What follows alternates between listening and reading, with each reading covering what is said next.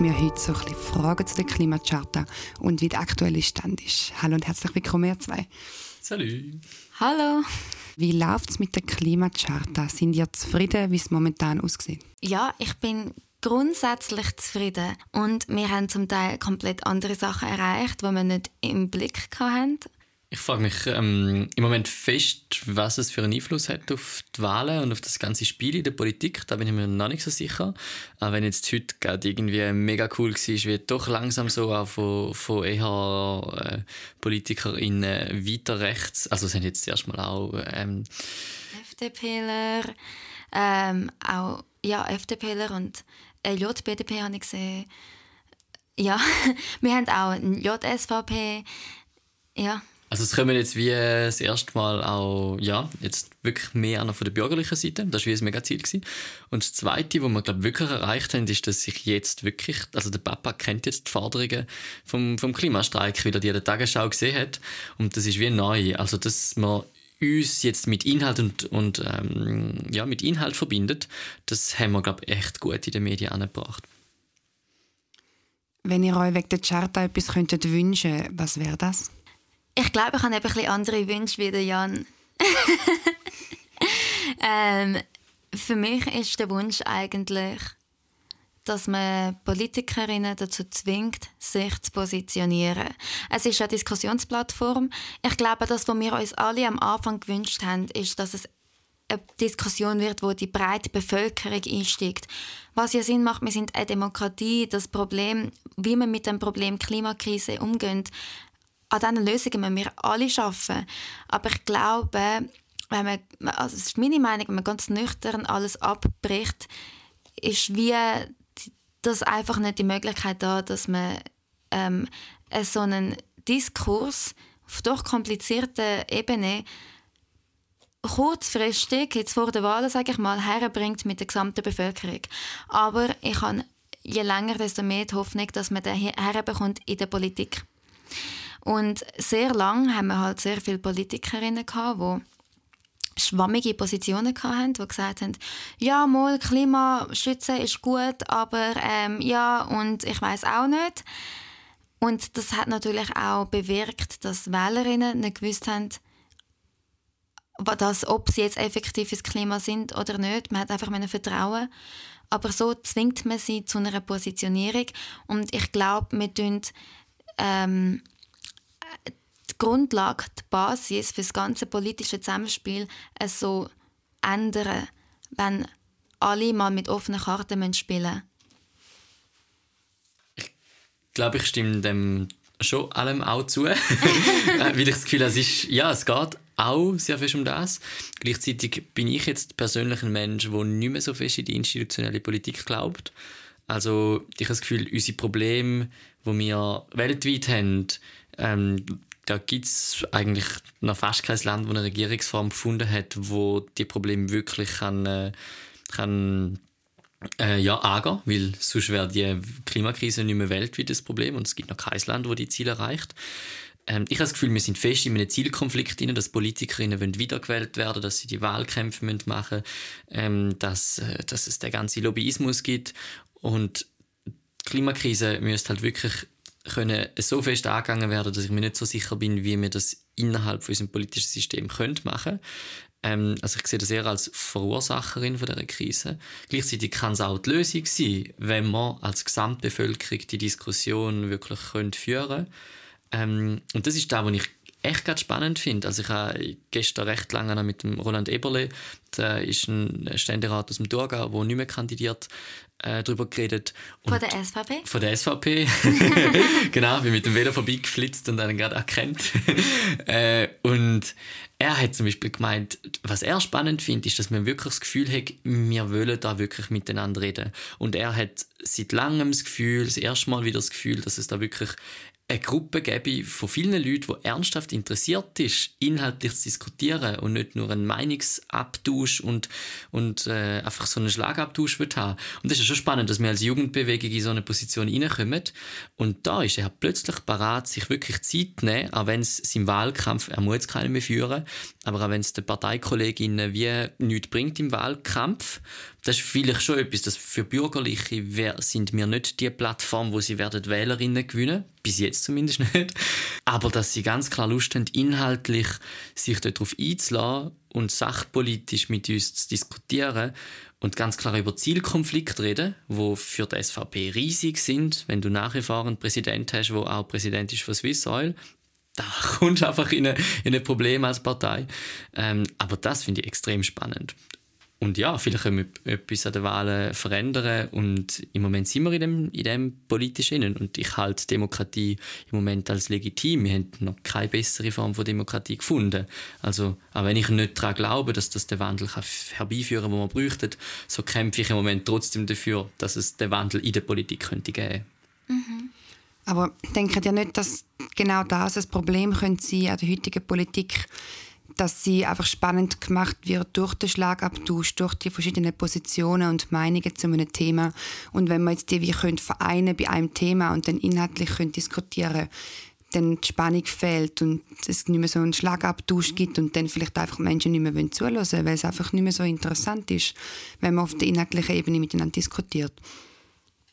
Also wenn ich gerade darf, ich, nein, das, ich glaube nicht, dass das Problem ist. Ähm, ich bin sowieso eigentlich auch recht überzeugt von unserem politischen System.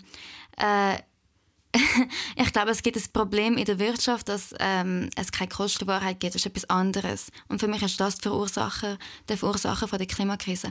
Aber unser politisches System, muss ich sagen, bin ich recht überzeugt davon.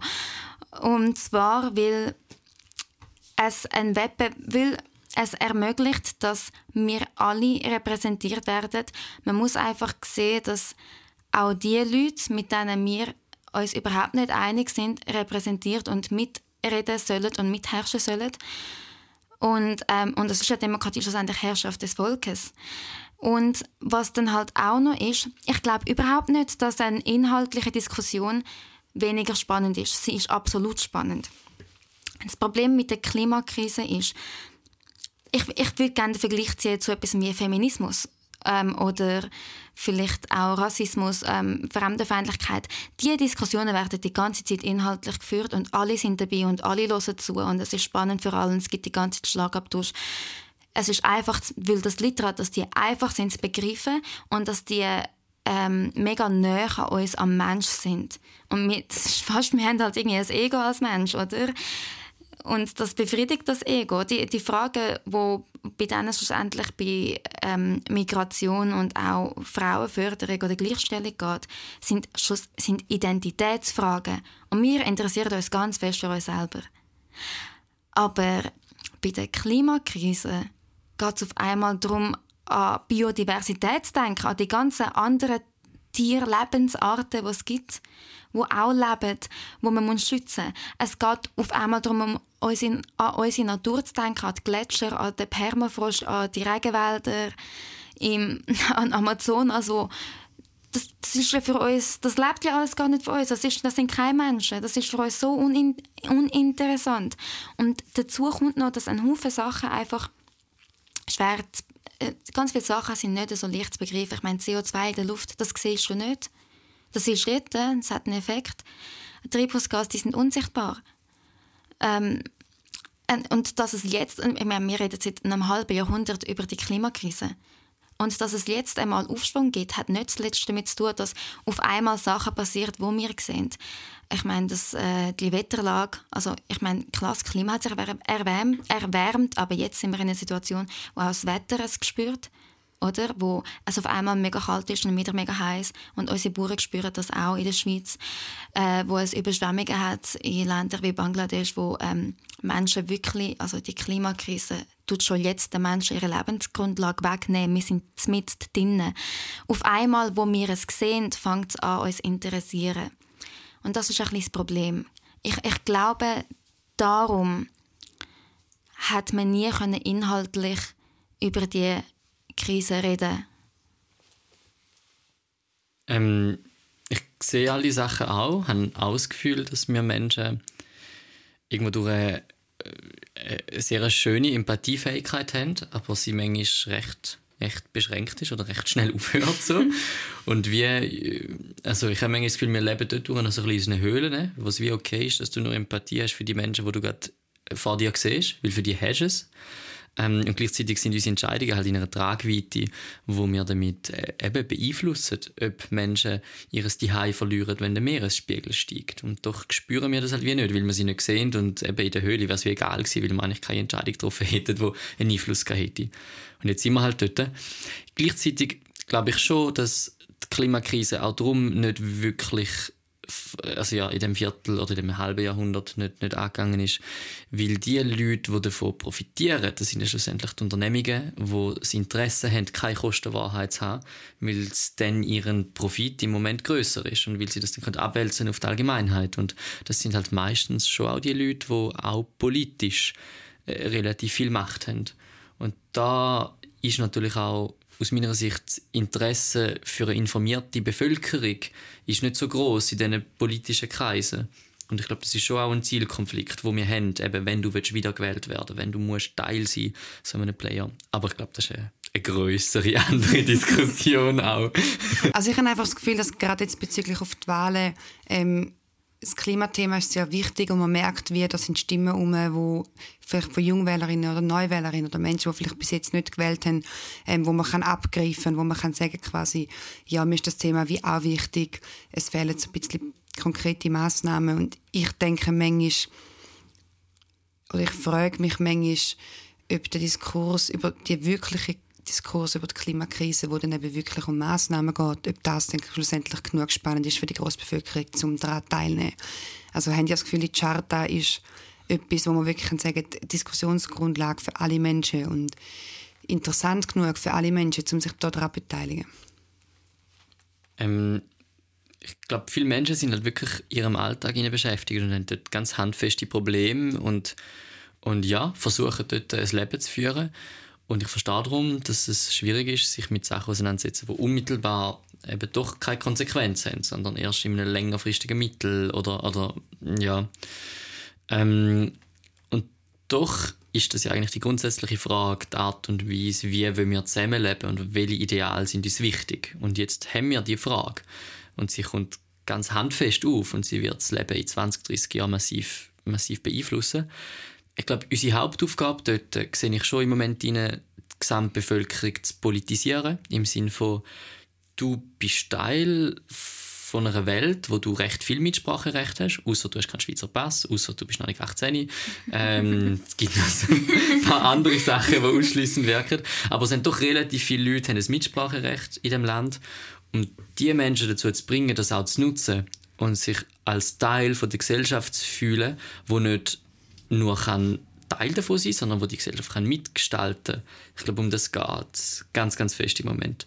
Und ja, also ich, ich hoffe immer noch, dass wir irgendwann eine, äh, eine Demokratie können aufbauen können. Und im Klimastreik versuchen wir ja eine Demokratie aufzubauen, wo anders funktioniert, wo Demokratie anders versteht. Also bei uns kann jede und jeder in den Raum reinlaufen und wenn das ein Plenum ist, und dann kann die Person selber entscheiden, ob sie jetzt mit abstimmen oder nicht, ob sie sich dazu befähigt fühlt oder nicht.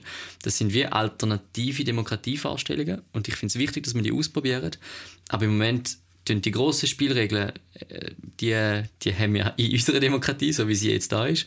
Und ich glaube, unser Hauptziel muss im Moment sein, die Leute zu politisieren, sodass wir mehr Menschen haben, sodass wir eine Wahlbeteiligung, also egal was, was für eine Parteiverteilung rauskommt, wenn wir eine Wahlbeteiligung von über 50 Prozent hätten, dann würde ich sie jeder Partei gönnen, dass sie zu wach, zu, zu leid, wenn es einfach mehr Leute sind, die sich am Diskurs beteiligen.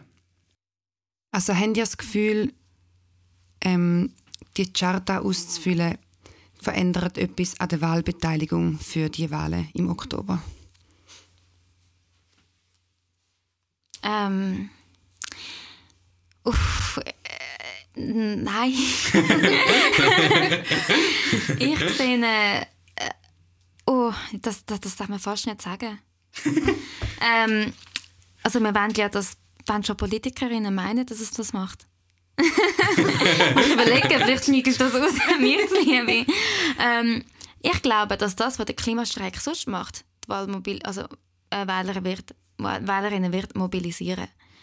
Ähm, ich glaube, wenn man die Kantonsratswahlen im Frühling von dem Jahr anschaut, dann ist definitiv der Trend da, dass, es, dass neue Wählerinnen mobilisiert werden durch das, was der Klimastreik schon macht und gut kann, nämlich die Demos, und dass man weiter verfolgt werden. Ähm, aber was ich glaube, also ich glaube nicht, dass Klimacharten ausfüllen direkt Leute dazu bringt zu wählen. Ich glaube, dass die Klimacharta für die Leute, die sowieso vorhaben zu wählen, definitiv bei der Meinungsbildung wird helfen. Weil dort hast du so eine Menge an Informationen und Positionen, wo du dich einlesen kannst, äh, wo du hast auch selber als egal, auch wenn du unter 18 bist und wenn du keinen Schweizer Pass hast, die Möglichkeit, die Klimascharte für dich auszufüllen. Ähm, ich, und ich finde den Grundgedanken super. Und das, was du angesprochen hast, dass wir äh, einfach eine informiertere Gesellschaft brauchen, eine informiertere Bevölkerung, damit sie kann mitreden. Das finde ich mega, mega wichtig. Also da stimme ich dir zu, mega.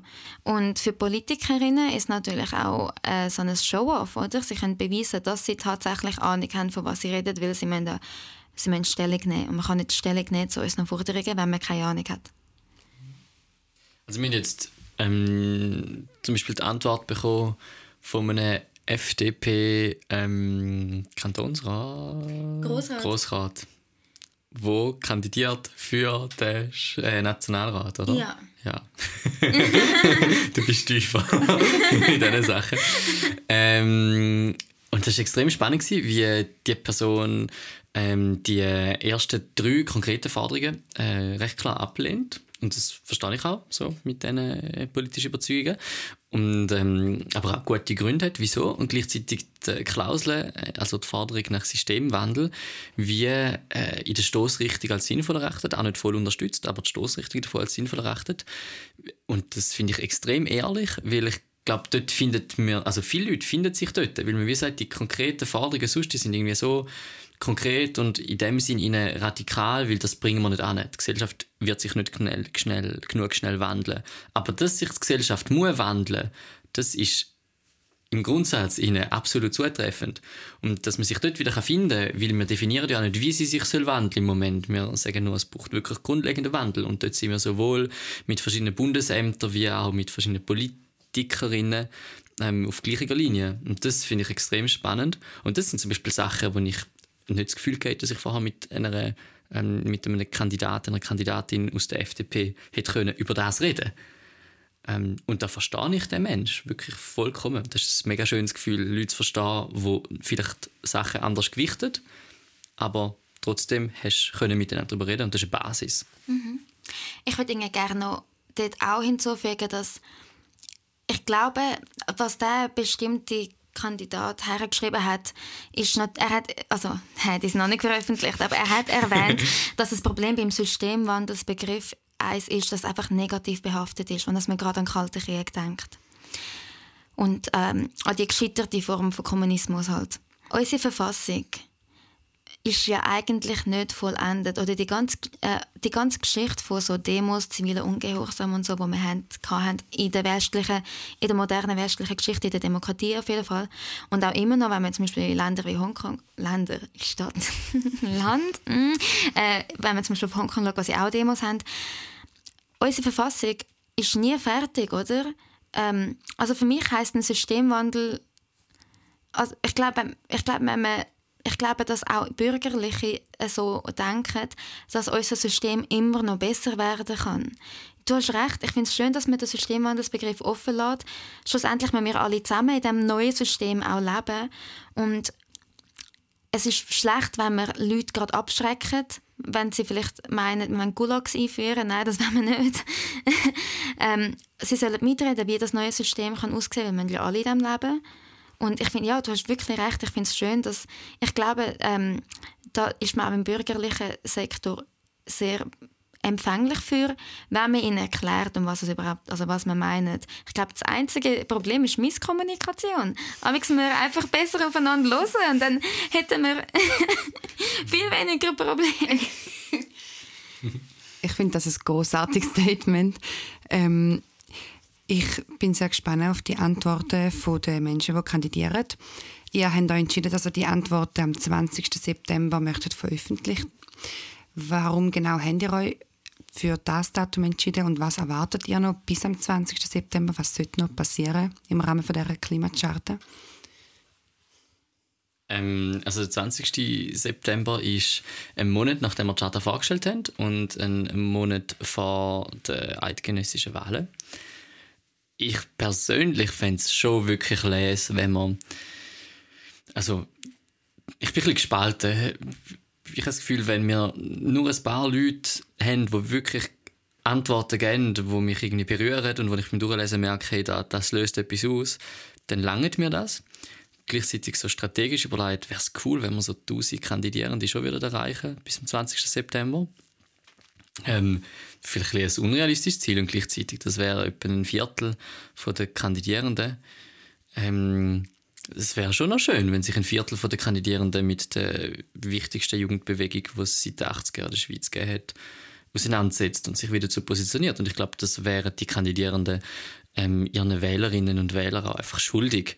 Weil eben, du kannst sie wirklich auch ablehnen, du kannst begründen, wieso du dagegen bist, aber es ist wie ein Thema, das jetzt wichtig ist und wo, wo es wichtig wäre, deine Meinung dazu zu kommunizieren. Für etwas kommen die Zehntausende von Menschen auf die Straße. Haben denn ihr die Charta schon ausgefüllt? Nein. ähm, ich kandidiere sogar für den Nationalrat. ähm, auf der, im Kanton Zürich auf der Liste von der jungen Grünliberalen. 29. ähm, um, ich, also, ich, kann, also ich weiß nicht, es ist mir mega ein Anliegen. Wir haben es ja vorbereitet und es ist so wirklich darum gegangen, an die Antworten qualitativ etwas hergeben. Und darum wollte ich äh, qualitativ gut. Ich weiß schon, was meine Meinungen sind. Und ich wollte, äh, ich aber ich wollte jedes Wort soll stimmen irgendwie. Und darum habe ich noch damit gewartet, aber das muss ich noch machen. Wie sieht es bei dir aus, Jan? ja, ich habe mal angefangen, dachte ja, eh, mache ich auch noch schnell, gemerkt, es ist schwierig. so, die, also ja. Ähm, ja, und äh, habe dann wieder aufgehört damit und bin im Moment wirklich ein bisschen am Durchlesen, was es so für Antworten gibt. Aber ist natürlich klar, also ich, ich würde mir die Zeit schon auch noch nehmen. Aber es ist, also, es ist ein sehr schönes Gefühl, wenn man merkt, dass die Sachen, die man selber entwickelt hat, ich meine, wir haben Stunden auch, wir haben die Beschreibtexte geschrieben, ja. was, es, was, was quasi eine Interpretation von der Forderung kann sein oder eine weitere Erläuterung dazu, ohne eben zu viel drin zu interpretieren. Und ich glaube, ich habe noch nie für so wenig Text schlussendlich so viel Zeit investiert, um so etwas zu finden. Ähm, und ich glaube, wir haben etwas recht Cooles gefunden. Ähm, ja, aber es, also es ist wirklich, es sind schwierige Fragen und es sind Sachen, wo ja, wo, wo Debatten brauchen, wo, wo, wo es wichtig ist, wo ich auch merke, in dem halben Jahr Klimastreik hat sich meine Position auch verändert. Also wenn ich diesen Forderungen am 30. Dezember 2018 zugestimmt habe, ähm, habe ich ihnen aus anderen Gründen zugestimmt, wie ich jetzt merke, finde ich gut da rein. Und das finde ich auch recht spannend. Aber nein, noch nicht, aber es wird noch kommen. ähm, Klimacharta findet ihr unter www.klimacharta.ch. Ich könnte es auch mit Bindestrich schreiben, also klima-charta.ch kommen wir aus gleichen Ort. Ähm, ja, ich danke euch beiden vielmals, dass ihr da sind. Wir danken euch vielmals fürs Zuhören. Und dann hören wir uns bald wieder. Habt's gut, macht's gut. Wünsche euch einen schönen Tag, wo auch immer ihr seid. Bis bald. Tschüss. Tschüss. Tschüss.